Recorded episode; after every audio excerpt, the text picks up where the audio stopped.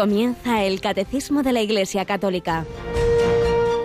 Un programa dirigido por el Padre Luis Fernando de Prada.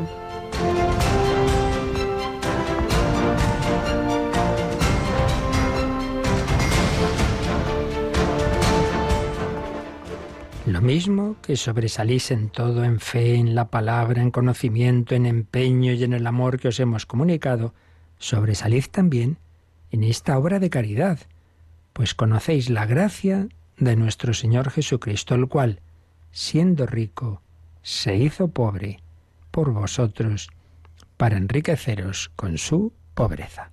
Alabado sean Jesús, María y José, muy buenos días en este 15 de junio, mediados de este mes eucarístico, este mes del corazón de Jesús, fiesta de Santa María Micaela, del Santísimo Sacramento. Y estamos leyendo la primera lectura de la misa de estos días, la segunda carta de San Pablo a los Corintios.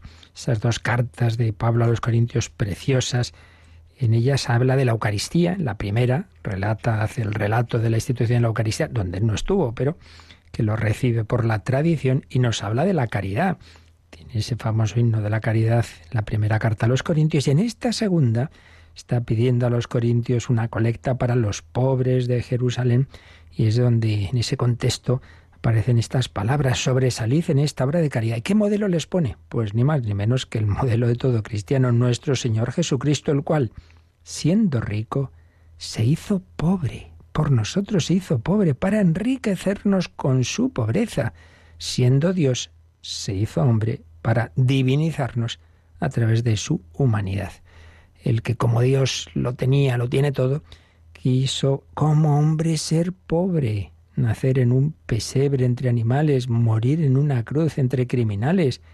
El Hijo de Dios hecho hombre nos ha dado ejemplo de pobreza y de amor. El Evangelio de estos días, Sermón del Monte, amarás, amarás, a, amad a vuestros enemigos, rezad por lo que os persiguen, para que seáis hijos de vuestro Padre Celestial, que hace salir su sol sobre malos y buenos y manda la lluvia a justos e injustos. Bueno, pues si queremos amar así, con un amor gratuito, misericordioso, universal, hay que unirse a Él, hay que pedir un corazón como el suyo. Por eso mes del corazón de Jesús no es una espiritualidad intimista, sino tanto cuanto nos unamos al Señor, sobre todo a través de la Eucaristía, tanto cuanto nos daremos al prójimo. Y así lo muestran todos los santos. De la caridad han sacado esa caridad del amor de Cristo, de la Eucaristía. Madre Teresa de Calcuta empezaba la adoración, así lo empiezan las misioneras de la caridad, adoración a la Eucaristía para luego ver a Jesús en los pobres. Pues también Santa María Micaela funda las esclavas del Santísimo Sacramento y de los pobres.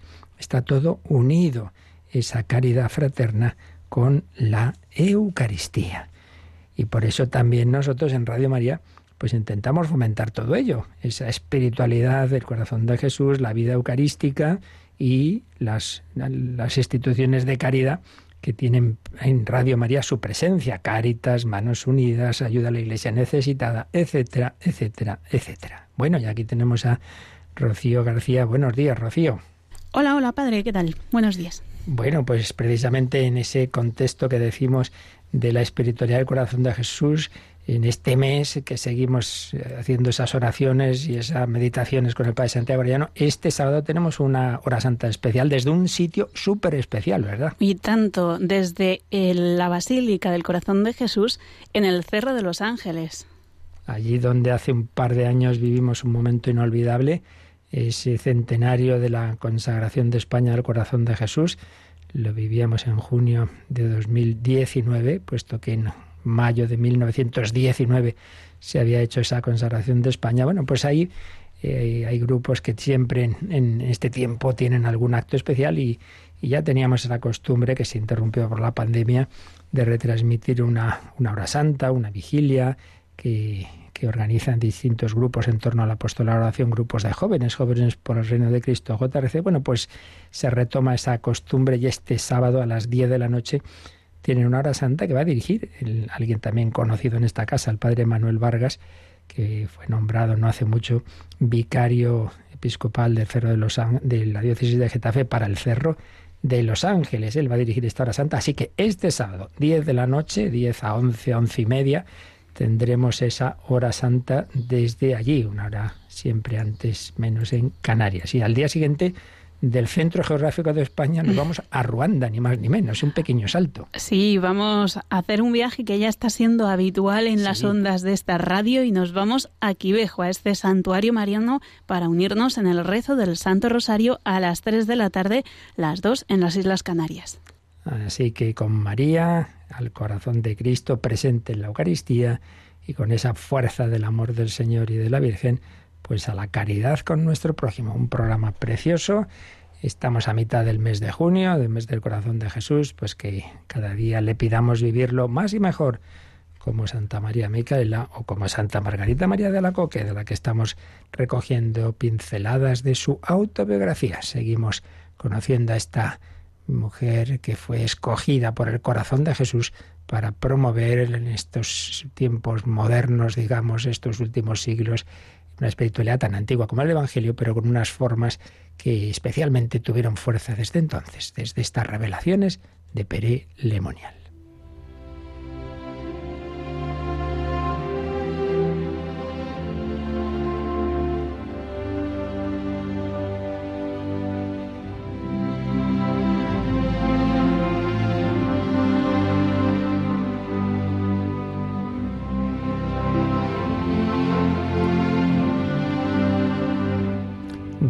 Autobiografía de Santa Margarita María de Alacoque, edición del padre Pablo Cervera. Nos habíamos quedado en la infancia en que había tenido una larga enfermedad y que no había manera de que se curara, pero se encomendó a la Santísima Virgen, le prometió que si se curaba se consagraría a ella. Realmente desde pequeña había tenido esa atracción por la vida religiosa y en efecto apenas hizo ese voto, ese compromiso, recibió la curación. Pero así somos, que en cuanto se curó, nos cuenta lo siguiente, recobrada la salud, no busqué más que en buscar placer en el goce de mi libertad, sin preocuparme mucho por cumplir mi promesa. Pero, Dios mío, no pensaba entonces en lo que después me has hecho conocer y experimentar, y es que habiéndome engendrado tu corazón con tantos dolores en el Calvario, no podía sostener la vida que me habías concedido, sino con el alimento de la cruz, que sería mi manjar delicioso. Y aquí cómo pasó. Apenas comencé a respirar el aire de la salud, me fui hacia la vanidad y el afecto de las criaturas, halagándome que la condescendiente ternura que por mí sentían mi madre y mis hermanos, me dejasen libertad para algunas pequeñas diversiones, dándome para ellas todo el tiempo que yo quisiera. Pero me hiciste ver bien, Dios mío, que estaba muy alejada en mis cálculos, pues los había hecho según mi inclinación, naturalmente orientada al placer, pero no según tus designios, tan diferentes a los míos. Bueno, la verdad es que hay aquí muchas enseñanzas. Nos pasa esto el refrán, ¿verdad? Acudimos a Santa Bárbara cuando truena, cuando está malita, se encomienda a la Virgen, sí, sí, esa inclinación que yo sentía de ser religiosa, te prometo, te prometo, que lo haré, que lo haré. En cuanto se cura y está bien, empieza diversiones que no eran nada malo, ¿eh? tampoco, o sea, no pensemos en cosas de pecado, pero que para una persona que había sido llamada a una especial intimidad y un camino religioso, pues claro, era una infidelidad porque Dios a ella, no a ti o a mí, bueno, a mí tampoco, pero a ti seguramente no te pide el Señor eso, pero a ella sí. Y entonces, pues ahí vio que en cuanto estaba sana y muy todo muy bien, ala, se olvidaba de los propósitos. ¿Cuántas veces nos pasa eso?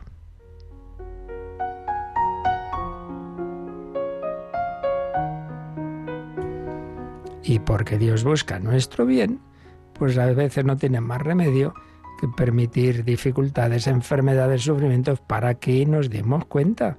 No es por chincharnos, Dios no le gusta que suframos por sí, en sí mismo, sino en tanto en cuanto el camino de la cruz es el que muchas veces nos pone en la verdad.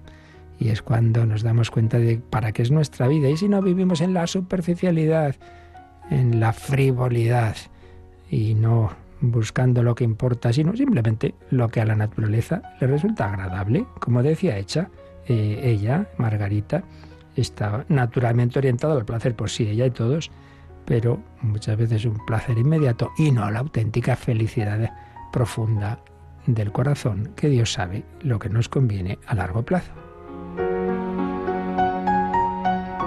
Bueno, pues iba a llegar otra dificultad, peor aún que una enfermedad, y es que una situación familiar muy extraña. Dice, mi madre había renunciado a todo en su casa para transmitirla a otros que la ejercieron de tal manera que ni ella ni yo vivimos nunca en cautividad tan grande. Bueno, recordemos que ya había fallecido el padre y la madre vive con unos familiares que, bueno, pues se hacen dueños y señores de la situación y las tratan a madre y sobre todo a hija, vamos, como si fueran esclavas. Con, no con mala voluntad, pero así pensaban que debían hacerlo. No es que yo quiera ofender a esas personas en lo que voy a referir, ni creer que obraban mal, haciéndome sufrir, que Dios no me permita este pensamiento, sino solamente mirarlas como instrumentos de los que Él se valía para llevar a cabo su santa voluntad. No teníamos poder alguno en la casa, ni nos atrevíamos a hacer nada sin permiso. Pues menuda situación. Allí, eh, la madre y la hija, en una casa familiar, como si fueran esclavitas de otros familiares. Y sin embargo, Margarita no tiene resentimiento, no los ve con, con un rechazo, sino se da cuenta de que en el plan de Dios el Señor se había servido de esas malas acciones, las había permitido para llevar a cabo su santa voluntad, para que Margarita pues no se dejara llevar. Quizás si hubieran dado una educación así, haz lo que quieras, como tantas veces paso hoy día con jóvenes y adolescentes, se hubiera echado a perder. Entonces Margarita agradece, a pesar de lo mal que lo pasó, esas circunstancias. Pues tenemos que ver las cosas así con visión de fe. Mira, Señor, pues tú permites, estoy pasándolo mal aquí en esta situación familiar o en esta comunidad religiosa, esta persona que me, hace sufrir tanto.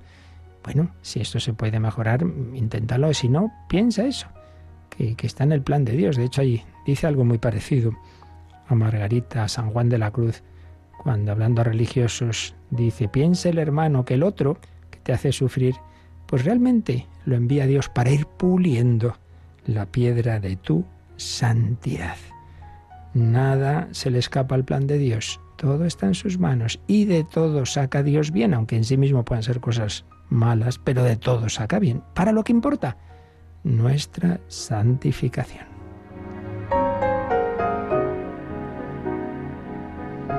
Y en esos momentos de pasarlo mal, todos mis afectos, sigue escribiendo, se dirigieron a buscar mi completa dicha y consolación en el Santísimo Sacramento del altar. No encuentras consuelo humano, venga hombre, búscalo en el que estuvo preso de verdad, en el que estuvo detenido injustamente. Acude a Jesucristo que está en el sagrario, que para eso se ha quedado, hombre, porque vas a cualquiera a desahogarte y no vas a Jesús pues nos quedamos aquí, esa situación de pasarlo mal, esta niña, adolescente, que esas circunstancias la ayudan a entrar más en su corazón y dirigirse al corazón de Cristo.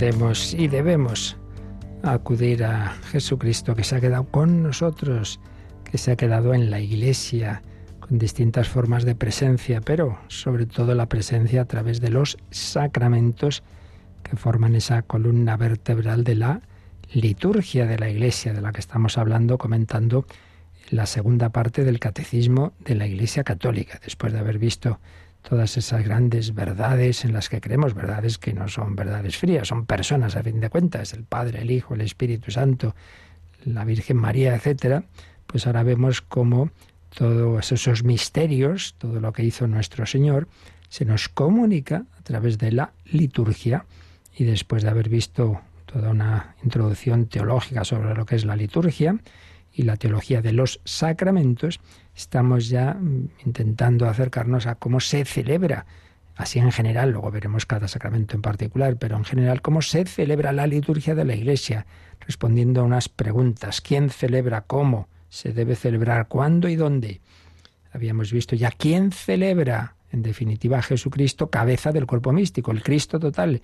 Cristo, que al que no vemos, pero a través de su cuerpo, que es la Iglesia la asamblea litúrgica, los ministros ordenados por el sacramento del orden, obispo, presbítero, diácono, otros ministerios no ordenados sino instituidos, acólitos, lectores, etcétera, y toda la asamblea, en definitiva, todos los que asisten, todos los bautizados, también cada uno a su manera celebra, porque estamos llamados no a asistir como quien asiste a una película, a una obra de teatro, sino a participar esa participación que veíamos que debe ser activa, consciente, interna, externa, etc. Y para ello, pues cuanto mejor entendamos las oraciones, las palabras y los distintos signos y símbolos que se usan en la liturgia, mejor. Por eso, tras este apartado de quién celebra, hemos pasado al cómo celebrar y dentro del cómo entran signos y símbolos, palabras y acciones, canto y música, imágenes. Bueno, pues estamos en lo primero, signos y símbolos. Ya hablamos un poquito de qué significan estas palabras, los matices eh, que podemos señalar. Como todo signo es algo que vemos, que oímos, que sentimos, que remite a algo, mm, a algo distinto. Y hay distintos tipos de signos, naturales, convencionales, y símbolos que tienen una parte convencional, pero una parte también natural. El símbolo es un tipo de signo, pues con una densidad especial, y eso es precisamente en general el que se usa en la liturgia, los símbolos. Pero antes de ir viendo, aunque ya hicimos una, una presentación general, una panorámica de los principales símbolos que se usan en la liturgia, ya los vimos un poquito en general, eh, los veremos ya con más calma más adelante, pero estamos ahora viendo cuál es el fundamento. ¿Por qué? ¿Por qué el Señor en su providencia usa también no solo de palabras, no solo una doctrina, sino de distintos signos? Bueno, pues porque, porque de hecho Él ha creado un mundo sensible, nos ha hecho a nosotros también una síntesis de, lo espiritual y de lo, material, y, y, nos ha hecho sociables, y entonces realmente en, en toda la vida humana es algo habitual, necesario incluso el uso de los signos y de los símbolos. Bueno, pues Dios nuestro Señor, igual que Él se hizo hombre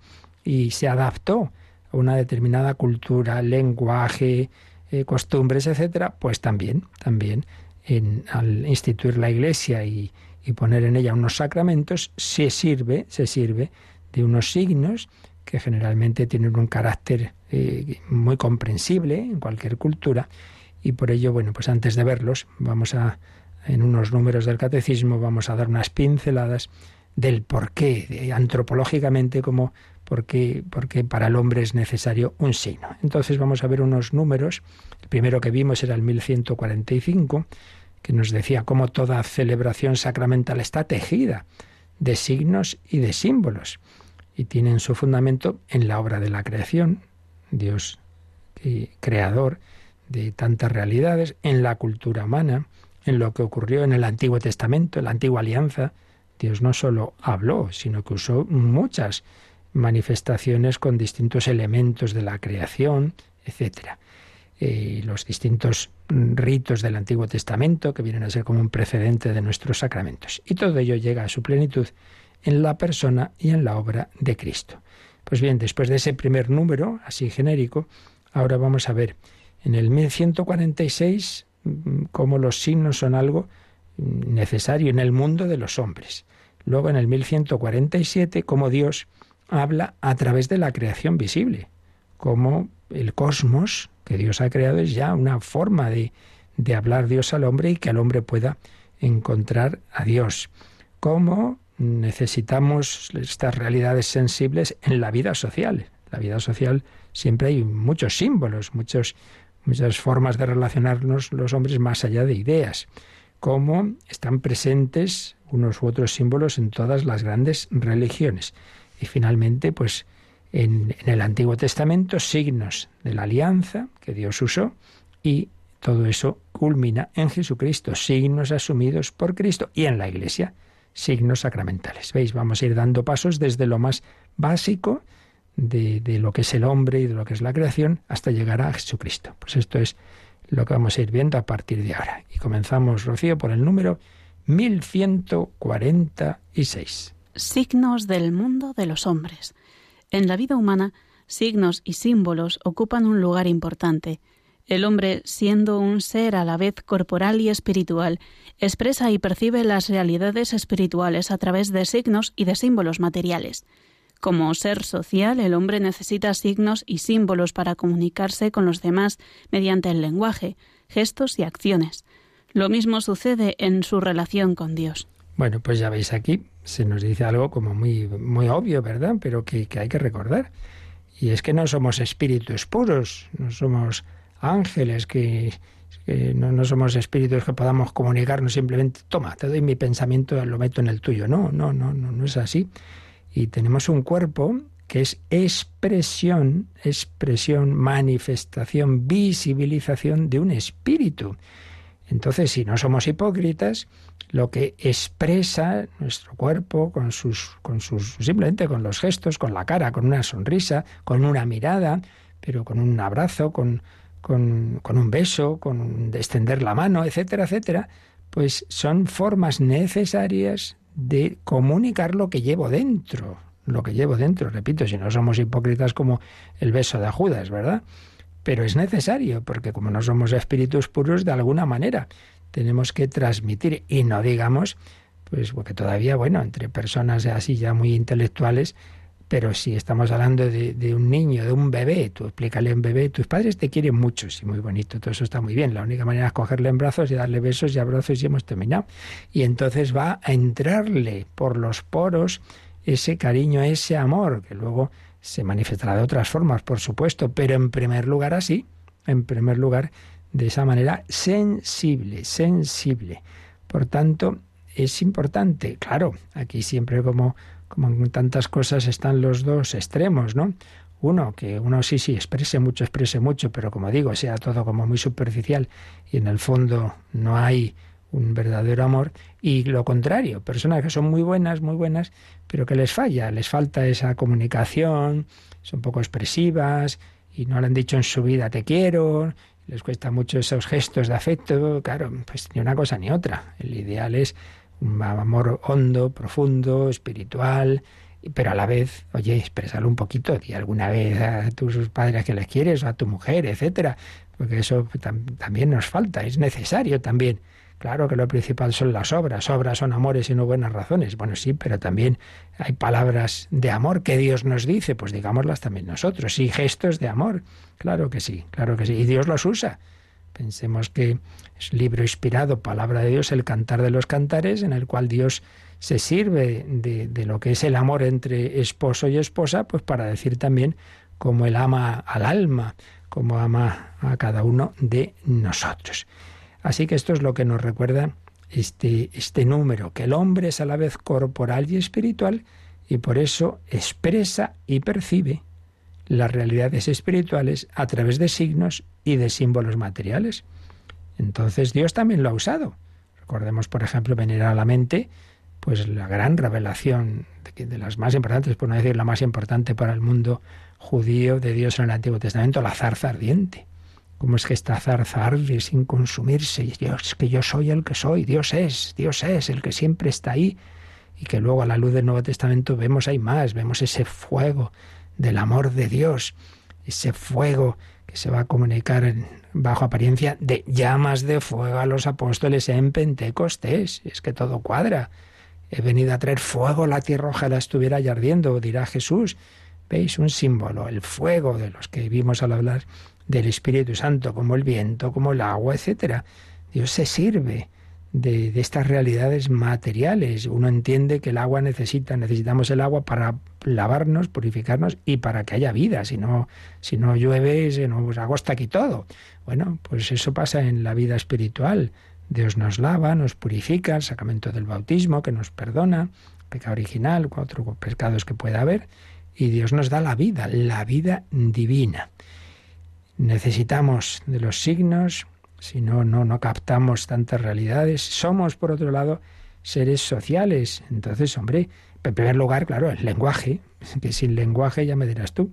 Entonces todo, todos los pueblos tienen un lenguaje, que son a fin de cuentas las palabras signos necesarios para comunicarnos, para comunicarnos cuanto más profundo en la cultura, más palabras, más signos, pues con más matices, pero también gestos, acciones, pues mover la cabeza en un sentido, en el otro, inclinaciones, eh, abrazos, besos, etcétera. Todo esto es necesario y nos lo va a recordar el catecismo también mm, diciendo, bueno, recordemos aquello que hablamos hace ya tiempo, hace bastante tiempo, dice, vamos al número 362, porque ahí es cuando hablamos de la creación del hombre y va a recordarnos esto que estamos diciendo, que somos a la vez espirituales y corporales. Pues vamos a releer aquel número que en su día explicamos, el 362. La persona humana creada a imagen de Dios es un ser a la vez corporal y espiritual el relato bíblico expresa esta realidad con un lenguaje simbólico cuando afirma que Dios formó al hombre con polvo del suelo e insufló en sus narices aliento de vida y resultó el hombre un ser viviente. Por tanto, el hombre en su totalidad es querido por Dios.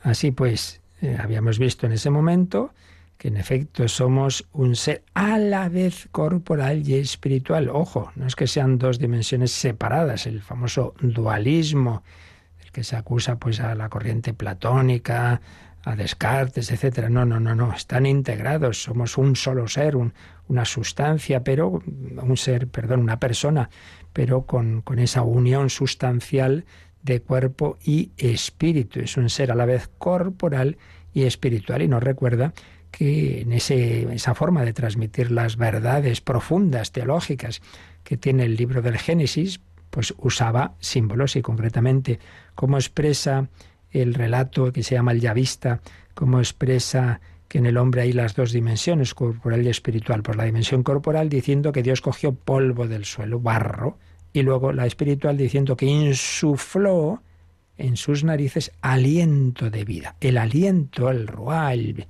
el aire, es un símbolo del espíritu. Por eso recordemos también que cuando Jesús resucitado se aparece a los apóstoles el domingo de Pascua en el cenáculo, dice que exhaló su aliento sobre ellos y les dijo, recibid el Espíritu Santo. Muy bonito, porque es así como hubo la primera creación, que Dios infunde el alma en el hombre, en Adán, la segunda creación, que es Cristo resucitado, nos hace renacer, nos da la vida divina nos da no ya el espíritu humano, el alma, sino el espíritu divino, el Espíritu Santo. Pues bien, este es un fundamento de la necesidad de signos y símbolos, que no somos ni puros espíritus ni puro cuerpo, no somos animales, este, ah, no, no, sino esa síntesis. Y nos dice también el catecismo, ahora que vayamos a algo que, que veremos más adelante, cuando hablemos de la oración. Y es de la cuarta parte del catecismo, que leamos el número 2702. A ver, ¿qué nos dice este número? Esta necesidad de asociar los sentidos a la oración interior responde a una exigencia de nuestra naturaleza humana. Somos cuerpo y espíritu y experimentamos la necesidad de traducir exteriormente nuestros sentimientos. Es necesario rezar con todo nuestro ser para dar a nuestra súplica todo el poder posible. Bueno, pues fijaos ¿En qué aplicación tan interesante? Quizá alguno no hubiera caído en esto. Y es que, mm, dada esa unión de espíritu y cuerpo, una aplicación es que el hombre necesita también hacer oraciones vocales, no simplemente tu meditación interior, sino también expresarlo hacia afuera. Y por eso Jesús, que pasaba horas en silencio, en oración, cuando le dicen enséñanos a orar, enseñan oración vocal. enseña el Padre nuestro. Entonces, ¿por qué? Pues bueno, porque también nuestras palabras mm, deben expresar lo que llevemos en el espíritu. Volvemos a lo de antes, los dos peligros, los dos extremos. Uno, que uno diga palabras sin sentir. Pues lo que Jesús ya les reprocha, ¿no? A, algunos, y no penséis que por decir muchas palabras vais a ser escuchados. No, no, no se trata de palabrería. Dios va a escuchar por muchas palabras que diga, aunque este no sepa lo que diga, me da igual, hombre, no como algunos están en misa de cuerpo presente. ¿Pero qué has dicho? No, no sé. ¿Qué ha dicho el culo? No me he enterado, hombre. No, evidentemente lo principal es lo interior, ya lo sabemos. Pero oye, por otro lado, estás en misa muy devoto y no abres el pico, hombre, ¿no? Que es una oración comunitaria. Reza con los demás y procura ir un poquito al unísono con los demás. Debe todo unirse, lo interior y lo exterior, lo espiritual, lo corporal, porque dice este número, somos cuerpo y espíritu y tenemos que traducir exteriormente nuestros sentimientos. Traducir nuestros sentimientos. Si me estoy arrepintiendo de mis pecados y estoy ahí tumbado de cualquier manera. Hombre, no. Estás arrepintiendo. Parece que eso pide una expresión corporal recogida y, y nos damos un golpe en el pecho, etcétera. Es necesario rezar con todo nuestro ser, todo nuestro ser, para dar a nuestra súplica todo el poder posible. Por eso el expresar lo que llevamos dentro con distintas posturas. Pues no es lo mismo estar de rodillas, de pie, sentado, etcétera, etcétera, etcétera. Bueno, seguimos profundizando en ello, pero vamos a quedarnos pues un momento así eso, bendiciendo a Dios, bendiciendo con todo nuestro ser. Así debemos hacerlo. Y el canto es una forma de bendecir a Dios con todo el ser, con toda nuestra palabra, nuestra música, lo interior y lo exterior.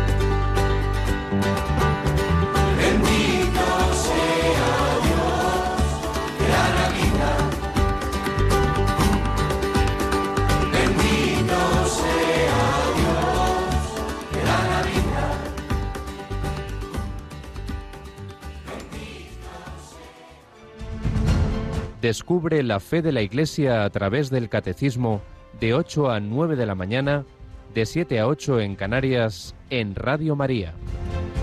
Bendito sea Dios con todo nuestro ser. Necesitamos los signos y símbolos porque somos un ser a la vez corporal y espiritual y porque vivimos en sociedad. Y por eso también el catecismo nos sugiere que anticipemos el, número 1879, que este es de la tercera parte del catecismo, la parte de la moral, cuando habla de la moral social, del carácter comunitario de la vocación humana. Pues leemos este número también, 1879. La persona humana necesita la vida social. Esta no constituye para ella algo sobreañadido, sino una exigencia de su naturaleza por el intercambio con otros, la reciprocidad de servicios y el diálogo con sus hermanos, el hombre desarrolla sus capacidades. Así responde a su vocación. Así pues, eh, la vida social no es un añadido, no es un añadido, es que, bueno, nace el niño y luego, pues después eh, se le introduce la vida social. No, no, es que no nace si no hay vida social, porque porque es algo constitutivo y si nace y es abandonado, pues se muere. Todos dependemos de todos. Por tanto, este es otro fundamento de, la necesidad de los signos y de los símbolos. Y esto lo, expresa con gran profundidad este manual al que ya hemos recorrido varias veces, el del padre José Granados, el Tratado General de los Sacramentos. Sintetizamos lo que nos dice sobre los símbolos. Es un concepto, nos recuerda, que denota la referencia mutua entre dos realidades, aunque sin precisar el tipo de relación. Pero él se va a fijar sobre todo en pues esto que estamos diciendo ahora, ¿no? En cómo es el ser humano, en nuestra existencia encarnada. Porque es verdad, ya lo vimos, que el, que el signo y el símbolo, sobre todo el signo, que es un concepto más amplio que el de símbolo, pues simplemente indica dos realidades separadas, una que se percibe con los sentidos y otra, la verdaderamente real, que se encuentra más allá de ellos. Entonces, desde este punto de vista, el, signo podría ser un escalón que se pisa para ascender y que luego se abandona tras la subida. Entonces, este tipo de signos es el de los sistemas platónicos, que trascienden la materia hacia las ideas incorporales. Entonces estaríamos hablando de signos flecha, signos flecha, es decir, se elevan desde lo sensible a una realidad espiritual. Pero, señala el padre Granados, que esto no es, este no es el concepto eh, más profundo de símbolo y concretamente del símbolo que usamos en la vida religiosa y en la vida litúrgica. No, no, es mucho más que esto, porque nuestros los signos de los que hablamos no son simplemente bueno algo que está aquí que tú lo usas pues, pues, ves la bandera y ya está piensas en la en la nación en la patria y ya el otro no importa nada. No no es eso. No es ese tipo de signo puramente convencional sino que en nosotros por lo que estamos viendo justamente hasta ahora somos como somos personas en las que está unido el espíritu y el cuerpo entonces, señala el padre Granados, por vivir en el cuerpo, más bien por ser cuerpo, el hombre se encuentra situado en el mundo y su identidad se constituye a partir de la red de relaciones que establece con las cosas y con las personas. Y así, por vivir en el cuerpo, por ser también cuerpo, el hombre no contempla la realidad a distancia, sino en contacto y relación recíproca. Nos pone una serie de ejemplos muy claros. El encuentro del niño con su madre, del pintor con su obra de arte, de los esposos en su relación conyugal. En todas estas experiencias se dan símbolos, si queremos decir, en cuanto a aperturas de la realidad hacia honduras mayores. Estos símbolos no son una flecha que conduce más allá, no, no, no hay que ir más allá del rostro de la madre el niño no tiene que, bueno, ya he visto el rostro, ya sé que mi mamá me quiere y me olvido de su rostro. No, hombre, no. No hay que ir más allá de ese rostro para encontrar la sonrisa, no hay que ir más allá de la pintura para encontrar la belleza, no hay que ir más allá del cuerpo del esposo, de la esposa para encontrar la comunión con, con ese esposo, con esa esposa. No, no, no, no. El plus de realidad que ahí se nos entrega en la relación filial, esponsal, artística, no viene por superar estas relaciones, esos símbolos. Ahora me olvido de esta persona. No, no, no, no. No viene por vía de superación, sino por ahondamiento en ellas, por no quedarte en la superficie. Entonces, yo expreso mi amor a mi esposa, a mi esposo, eh, sin quedarme en la superficie, sin quedarme en el cuerpo, como las relaciones superficiales de hoy día. Voy a practicar sexo, ya, o sea, nada de amor, es pura, no. Pero tampoco lo contrario, decir, bueno, yo, lo importante es que yo la quiero mucho por dentro, pero vamos, no la toco, hombre. Pues no, eso no sería el matrimonio tampoco. Entonces no viene por superación de estas relaciones corporales, sino por ahondamiento en ellas. No son signo flecha, que se olvida uno del punto de partida, sino más bien, señala este autor, espacio simbólico, un espacio que se ofrece al hombre desde su llegada al mundo, como ámbito originario en que nace y es acogido. Y es así, estas coordenadas básicas del hombre, marcadas por las relaciones familiares, el cuerpo de los padres que me han engendrado, el cuerpo esponsal en el que se edifica una comunión, el cuerpo que da vida a los hijos, el cuerpo social que se consolida a partir de la familia, todas las relaciones de este espacio que me recibe desde el nacimiento esconden una promesa que invita no a superarlas, sino a profundizar en ellas, a estrechar los vínculos, pues como cuando se excava en un campo para desenterrar un tesoro. Es un espacio eh, que quien lo habita no puede entenderse fuera de él, Ahondar en el simbolismo de las cosas y de las personas es por ello el único modo de descubrir la propia identidad. No se trata, pues, de que yo me olvide, deje de lado estos símbolos de que, sino de que profundice en ellos. Por ejemplo, por ejemplo, ahora me viene a la mente un tema muy importante en, la espiritualidad. A Santa Teresa le llegaron algunas corrientes de que decían, bueno, lo de la humanidad de Jesucristo está bien para los principiantes. Al principio, pues claro, hay que ver el niño Jesús, hay que ver a Cristo tal. Pero luego ya tú te elevas a la Trinidad y te olvidas ya de, que Jesús es hombre. Y ella dijo, se dio cuenta, al principio cayó un poco en esto y luego, madre mía, qué horror, pero qué espanto, ¿cómo puede pensar eso? Nunca se puede prescindir de la humanidad de Cristo. En la eternidad el Hijo de Dios sigue siendo hombre. Por tanto, no es algo que un escalón que yo uso y luego ya, ya soy tan místico que no necesito de Cristo. Así las espiritualidades de cuño orientalista, todo muy, muy espiritual, muy espiritual, como de los gnósticos de los primeros siglos, muy espiritual, falsamente espiritual, claro, encerrado en tu espíritu autorreferencial. No, no, no es ese el camino. El camino no es prescindir, sino ahondar, ahondar. Así pues, este es el fundamento antropológico de los símbolos. Los verdaderos símbolos, los importantes, no son los signos flecha, que no tienen nada de, fundamento real, sino que son convencionales, sino este otro tipo de, de símbolos en los que están basados en que somos así, que estamos hechos así, con esa síntesis espiritual corporal y por otro lado social. Bueno, pues ya hemos visto este primer fundamento y luego veremos Vamos a leer, a dejar leído ya el siguiente número, que nos habla de cómo pues Dios ha servido también de estas realidades materiales incluso antes de la encarnación para hablarnos a través de todas las cosas que ha creado. Dios nos habla a través de la creación. Pues vamos a, a leer este número, aunque ya lo explicaremos con más calma mañana. El 1147. Dios habla al hombre a través de la creación visible el cosmos material se presenta a la inteligencia del hombre para que vea en él las huellas de su creador, la luz y la noche, el viento y el fuego, el agua y la tierra, el árbol y los frutos, hablan de Dios, simbolizan a la vez su grandeza y su proximidad. Bueno, yo creo que esto no hace falta muchas demostraciones.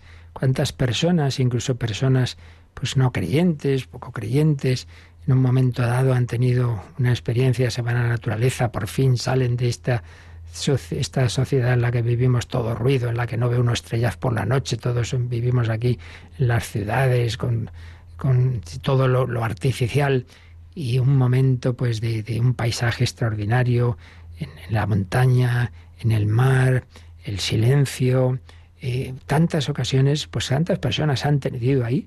Recientemente hemos conocido un caso de precisamente saliendo del confinamiento de, la pandemia, pues, pues una chica que tuvo una experiencia auténticamente mística en, en una circunstancia de este tipo. También recuerdo haber oído a la profesora psiquiatra voluntaria en Radio María, Maribel Rodríguez, pues de, un hombre joven eh, que se decía no creyente y que estaba en, mirando al mar y que tuvo de repente como una experiencia de que en todo había un orden, un sentido, una profundidad y se asustó, pues dice, yo no soy creyente, ¿qué es esto? Y pensó como que tenía una alucinación y fue allí a, a la consulta, decir, me pasa algo, y la otra dice, que no te pasa nada, esto no es un problema psiquiátrico, esto es que has tenido una experiencia espiritual. Yo ahí ya como médica no te voy a dar muchas explicaciones, eso tendrás que consultarlo con otro, ¿no? Pues sí, Dios habla a través de la creación visible.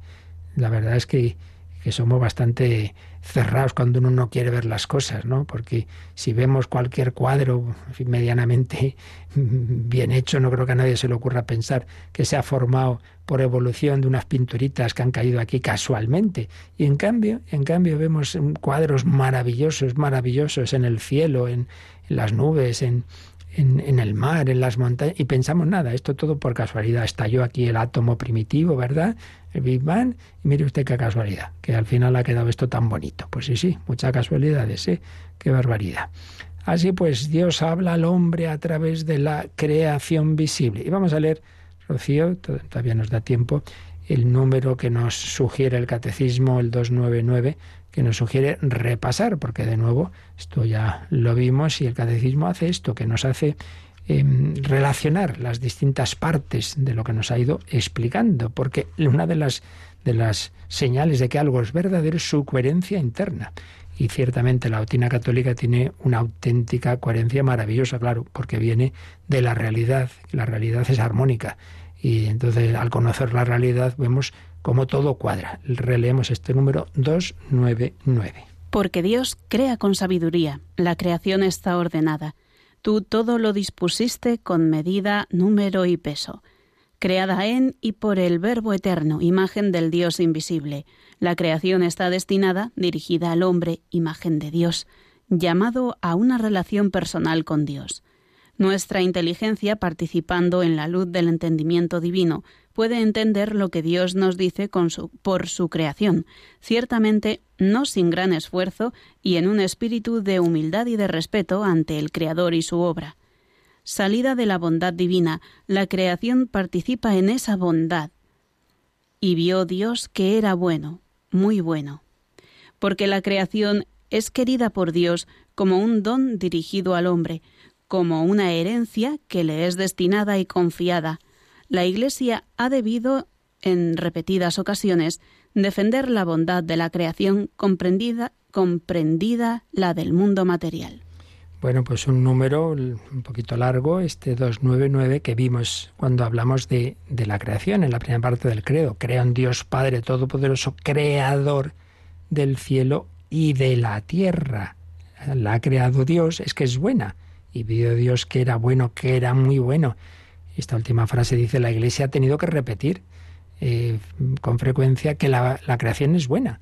Es que existen esas corrientes falsamente espiritualistas de negar la bondad de la creación. No, no, lo material es malo, hay que desprenderse de ello. Por eso chocó tanto en el mundo griego la verdad de la resurrección. Dice, sí, hombre, como que estamos aquí eh, deseando irnos liberarnos, liberándonos del cuerpo, y resulta que vamos a tener el cuerpo por toda la eternidad. No, no les entraba, que nombre que no, que el, que el cuerpo, que lo material es bueno. Otra cosa es que debe someterse al espíritu y el espíritu y el cuerpo someterse al Espíritu Santo. Sí, sí, eso sí, pero no por, por destrucción, no porque sea malo, de ninguna manera.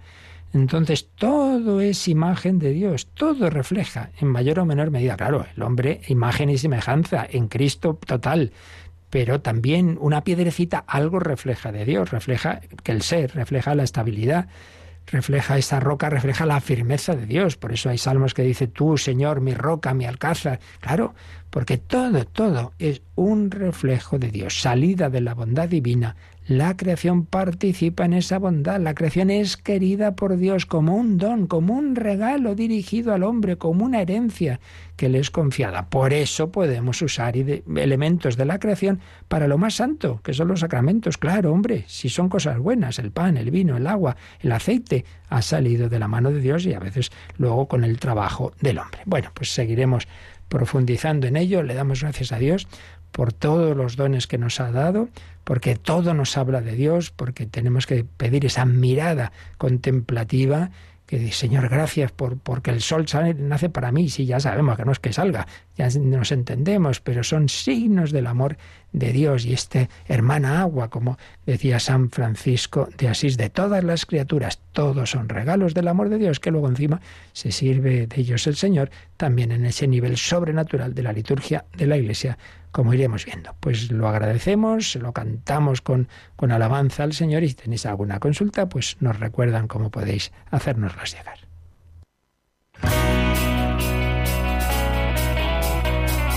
Participa en el programa con tus preguntas y dudas. Llama al 91005 9419. 91005 9419. Puedes escribir un mail a catecismo arroba o escribirnos un mensaje al teléfono de WhatsApp 668 594 383 668 594 383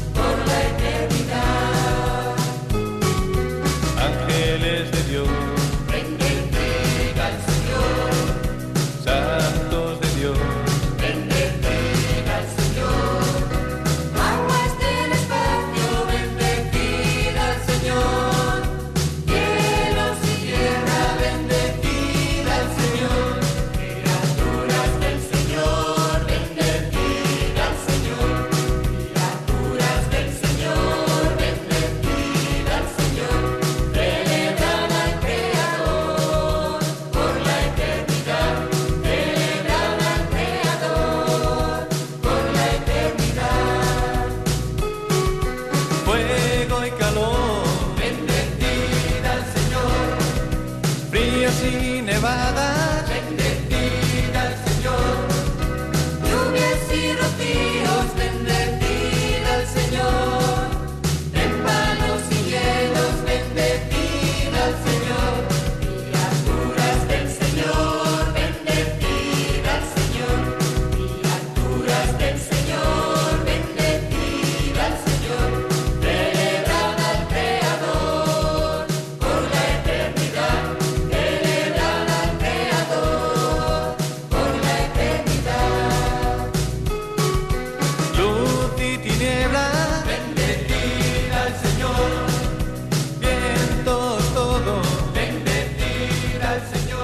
al Señor todas las criaturas, todo sale de la mano de Dios. ¿Tenemos alguna consulta, Rocío? Pues sí, un oyente nos contaba que este domingo ha ido a misa en una capillita, había poca gente en misa, y mm. que repartió la comunión un ministro extraordinario, habiendo un sacerdote que no repartió la comunión, y ella pregunta si eso se puede hacer.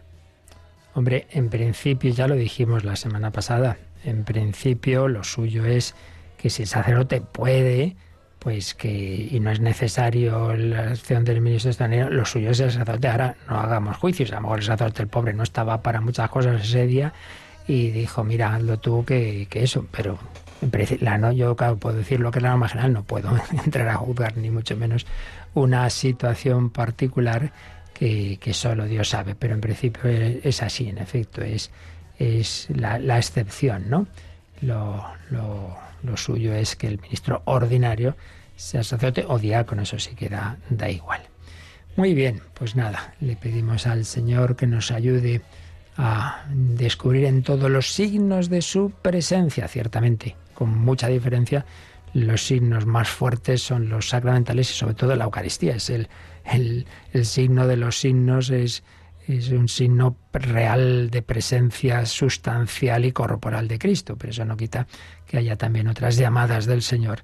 Pues eso, en una puesta de sol, en, un, en una brisa de, que nos llega, de, de, todo el Señor se sirve. Pues pedimos saberle descubrir y por supuesto también en los hermanos, especialmente en los que más sufren. Pedimos al Señor su bendición para, para vivir así este día en su, en su alabanza. La bendición de Dios Todopoderoso, Padre, Hijo y Espíritu Santo, descienda sobre vosotros. Alabado sea Jesucristo.